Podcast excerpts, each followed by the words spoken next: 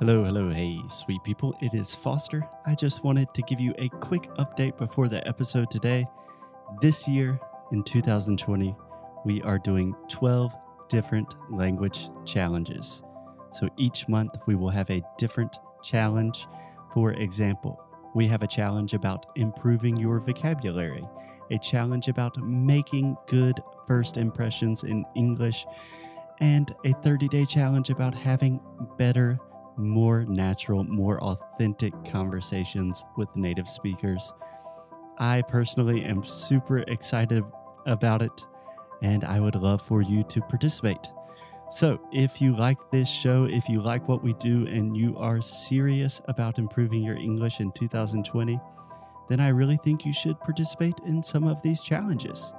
So, if you would like to learn more, just check out inglesnuecru.com. Let's get on with the show.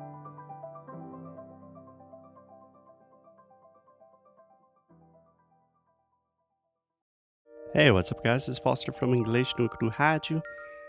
Just a quick heads up that for the next couple of days, we will be talking to one of our first and most special guests, Annemarie from SpeakConfidentEnglish.com.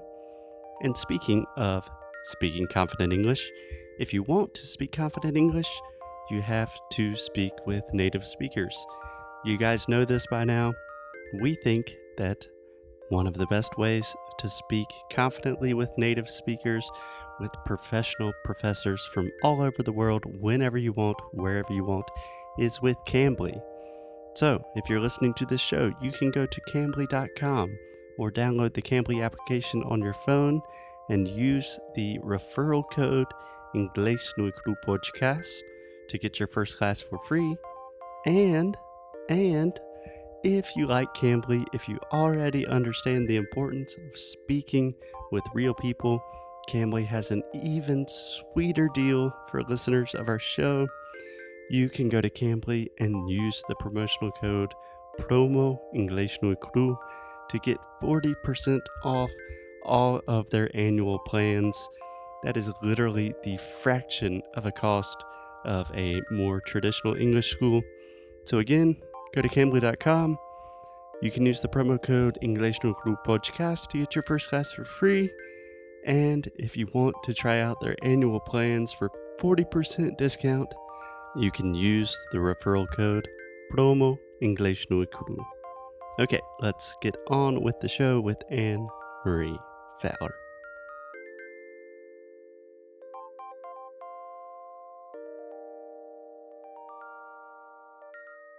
Hey guys, welcome to another episode of English no Cru We have one of our first and most special guests returning.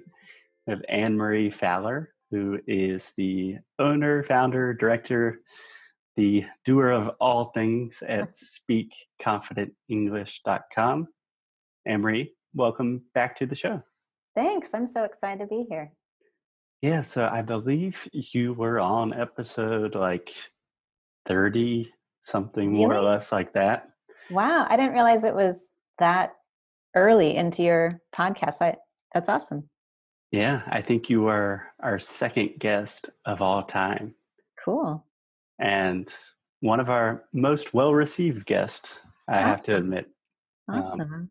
people tend just to like the way you speak and the things that you talk about and your positivity so we're really happy to have you back yeah. I'm excited to be here. yeah so annemarie just for people that perhaps did not listen to the episode that we recorded more than a year ago Mhm. Could you give a brief introduction about who you are, what you do? Sure. So, uh, as you said, I'm the owner of SpeakConfidentEnglish.com. We focus on providing educational materials, inspiration, motivation for developing confidence in spoken communication. And we particularly focus on shy language learners, individuals who have been learning English for years and years, but still feel really nervous or stuck when they try to speak and lose all their words or just don't have the confidence to share ideas, start conversations. So that's what we really focus on uh, in all of our online lessons, our YouTube channel, and the courses that we offer as well. That's amazing. I wish something existed like that when I started learning Spanish years Mm-hmm. ago. hmm Because, as you know, I am quite a shy person. Uh huh. and I think you've struggled with shyness learning Yep. languages in the past. Definitely. So that is awesome. Yeah, I'm still I'm still looking for someone to do the same thing in French for me because even though I finally have achieved a place in French where I'm really comfortable and I can communicate, I'd still love to keep improving. I want to get better, and I haven't found anyone yet who who can do what I want them to do in French. So Absolutely. Yeah. If there are any Brazilians that also teach French, the opportunity is on the table. there we go. There we go. Yeah. So, Annemarie, I think this ties in really well to the idea of students struggling to overcome being timid or shy or nervous. Um, and also, this theme that we have been doing the last few weeks on the show, talking about business, hmm because one of your areas of expertise is with interviews and Mhm. preparing students for job interviews. Yeah. So you actually have a course specifically for job interview preparation. Is that Correct. correct? Yeah. Confident job interviews. Cool. Could you just tell me a little bit about the the basic overview of that course? Like who's it for? Yeah. So it really is for international English speakers. So those of you who use English as a second, third, or fourth language who are honestly just nervous and overwhelmed with how to prepare for a job interview in English. You have all the expertise in your field, the knowledge that you need, the experience, but you have a difficult time talking about it in English. That might be due to lack of experience. It might be that you feel really uncomfortable talking about your strengths, which is a central part of a job interview in English. And many people from different language and cultural backgrounds struggle with how to identify what their strengths are, their skills, how to talk about them in a way that is confident but not arrogant, and do it in a way that makes them feel comfortable in a job interview. So, those are some of the things we focus on is how do you do that? How do you find out what your strengths are and skill sets are? How do you know which ones you should talk about in a job interview? And how do you do it in a way that's comfortable for you that um, allows you to demonstrate your background your expertise without being um, arrogant or sound too proud of what you've done Right. Right. That's always a delicate balance of Mhm. being confident and then just sounding like you know everything. right That is another resource that I wish existed many, many years ago for me. Right. right So it sounds like you not only work with the actual language, but also kind of diving into the more psychological element of what are your skills and identifying your skill set. Absolutely. Yeah. Yeah, that's the first part of the course is we we first just we go to the most challenging part first, which is figuring out what your strengths are and how can you get comfortable talking about them. And then we take the next step of actually starting to practice the language and practice a variety of uh, traditional interview questions and also those that are unexpected and unusual because definitely in job interviews there are several questions that are often quite tricky to answer and something that you didn't plan for, you didn't expect. Um, there are some really odd questions. I, there's one that we practice a lot in the course like, if you were a farm animal, what animal would you be and why? And I actually had that job interview question once, and it Wow. seems like a really strange question to ask. Uh, but there are some reasons that interviewers ask those questions. So we we practice everything, everything from tell me about yourself to those kinds of questions. So, can I ask you, how did you respond to the farm animal question? Yeah, you know what? Uh, it's a little embarrassing. Uh, and that- definitely now that I've had a lot of time to think Mhm. about it, my answer sounds better than it did in the interview. But I thought about it for a little bit, and I think I ended up saying I would be a pig because pigs are surprisingly intelligent Yeah. and they're not afraid to get in and get dirty and get into the details and go through, um, you know. So I sort the analogy was that um, I'm not afraid to tackle things. Um, we have that expression in English. Um, I'm not afraid to get dirty, which is I'm not afraid to get into the details and the challenges and find the solution and dig into things. Um, I actually really enjoy that and thrive on it.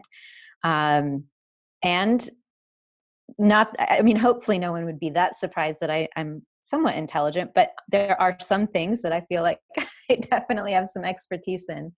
So that was my answer. And I thought it, hopefully, I was, my other hope was that the answer would stand out a little bit because not that many people would say, well, I'd be a pig. so I was hoping I would be a little memorable for that one.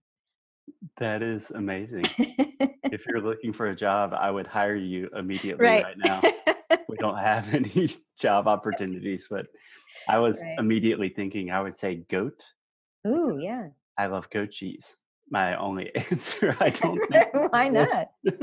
That's a great one too. Yeah. yeah. I remember in I've received a handful of bizarre interview questions. I think the most difficult one was how many golf balls do you think you could fit in a Boeing 737? Oh my gosh. What do you even say? I mean, I do know how you should plan for that question, but yeah, that would take me a little bit of time to think about. Yeah, it's very strange because I used to be a competitive golfer when I was younger. Mm-hmm.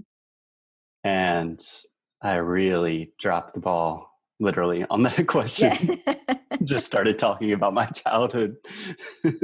Excellent. Excellent. So I think that's a great point that there are always in most interviews the normal questions that you expect you can mm-hmm. prepare answers for like what are your strengths weaknesses tell me about yourself right but do you have any advice for those questions that kind of come out of nowhere and surprise yeah. you? Like how do you prepare for an answer that you are unprepared for? Yeah actually so i definitely have an answer to that. The truth is with those kinds of questions there isn't a right i mean there is not maybe there's a right answer for how many golf balls you would put on a 737 somebody could probably physically do that and put golf balls in a plane and count how many there are so there is an answer but the person in asking you that question in the job interview doesn't have that answer so there there isn't a right or a wrong it's really a question where they want to see how you respond and react to something unexpected. Because the truth is, in any job, there will be days when everything goes wrong. There will be days when the deadline is missed. There are days when huge mistakes get made and things that you didn't expect happen. And so, this is a question that aims to figure out how you would respond in the job when it's something unexpected or in a high stress situation what what do you do when you have high anxiety or high stress are you someone who can pause and think logically and try to come up with a solution even if it's not the perfect answer right away. Can you mm-hmm. handle the situation well? Or do you freak out? Do you panic? And do you freeze and just stop? So that's one of the reasons interviews ask interviewers ask that question or ask questions like that is they're really testing you to see how you respond in those situations. So the my first response is be prepared for an unexpected question and show them that you can think about it and say wow that's a really interesting question i've never put golf balls in a 737 hmm. and let it be an opportunity for you to talk through how you might figure out the answer. This is, again, part of the process of seeing how you think. How do you approach problems? How would you solve a situation like that that's really strange and something you've never had to do before? So it's an opportunity to think out loud a little bit and show them your thinking process. The other thing I would say is whatever your answer ends up being, and this isn't true for all of them, but for example, with my answer of I'd be a pig on a farm because they're intelligent, not afraid to get dirty, that answer also let me highlight some of the skills or strengths that I felt were really important. And I wanted to find another way to identify those or to, to bring those back into the conversation of the interview. So, some of the questions that might be really odd are again an opportunity for you to highlight something that you feel like describes you or something you want them to know about you and why you're a good fit for the position.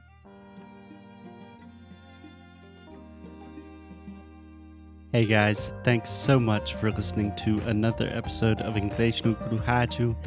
If you like what we do, if you want to support the show, here's what you can do. Leave a rating and review on Apple Podcasts or Android, wherever you listen to the podcast. It really helps other people discover the show. And you can sign up for our VIP newsletter. So each time we release new courses, early discounts for Sound School, new worksheets, special discounts, the people on our newsletter are the first to know. So if you are interested in the things we are doing, go to inglesnuecru.com and sign up. And as always, keep up the good fight and lose well. Até já.